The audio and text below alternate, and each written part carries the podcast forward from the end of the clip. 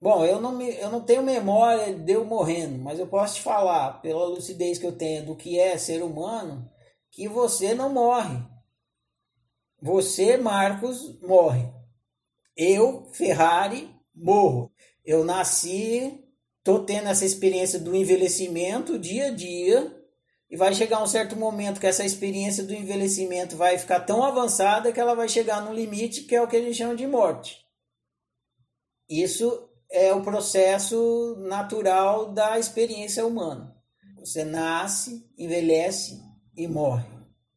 Só que tanto o nascimento como o envelhecimento como a morte são experiências. É uma realidade que você está experimentando. Quem está experimentando é você. E você que está experimentando, você não nasce.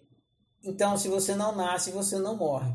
Então, o que acontece? Você experimenta o seu nascimento, o seu envelhecimento, e quando você morrer, você vai experimentar a sua morte. Você vai assistir a sua morte.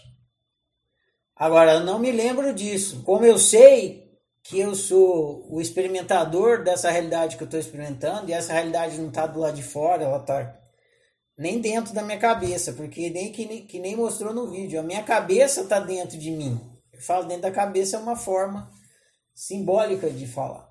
Então, é claro para mim que do mesmo jeito que eu estou tendo essa experiência de estar tá aqui agora, dentro do corpo e tudo mais, e eu sei que é só uma experiência de fisicalidade, essa experiência de fisicalidade vai chegar num ponto do seu envelhecimento que vai que é o falecimento.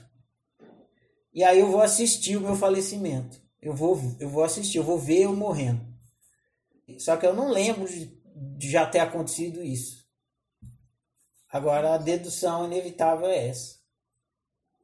Então, o Ferrari vai morrer, o, o Marcos vai morrer, mas você, o que você é mesmo, não nasceu. Você existe. Então não morre. O que existe nunca, nunca nasce, por isso nunca morre.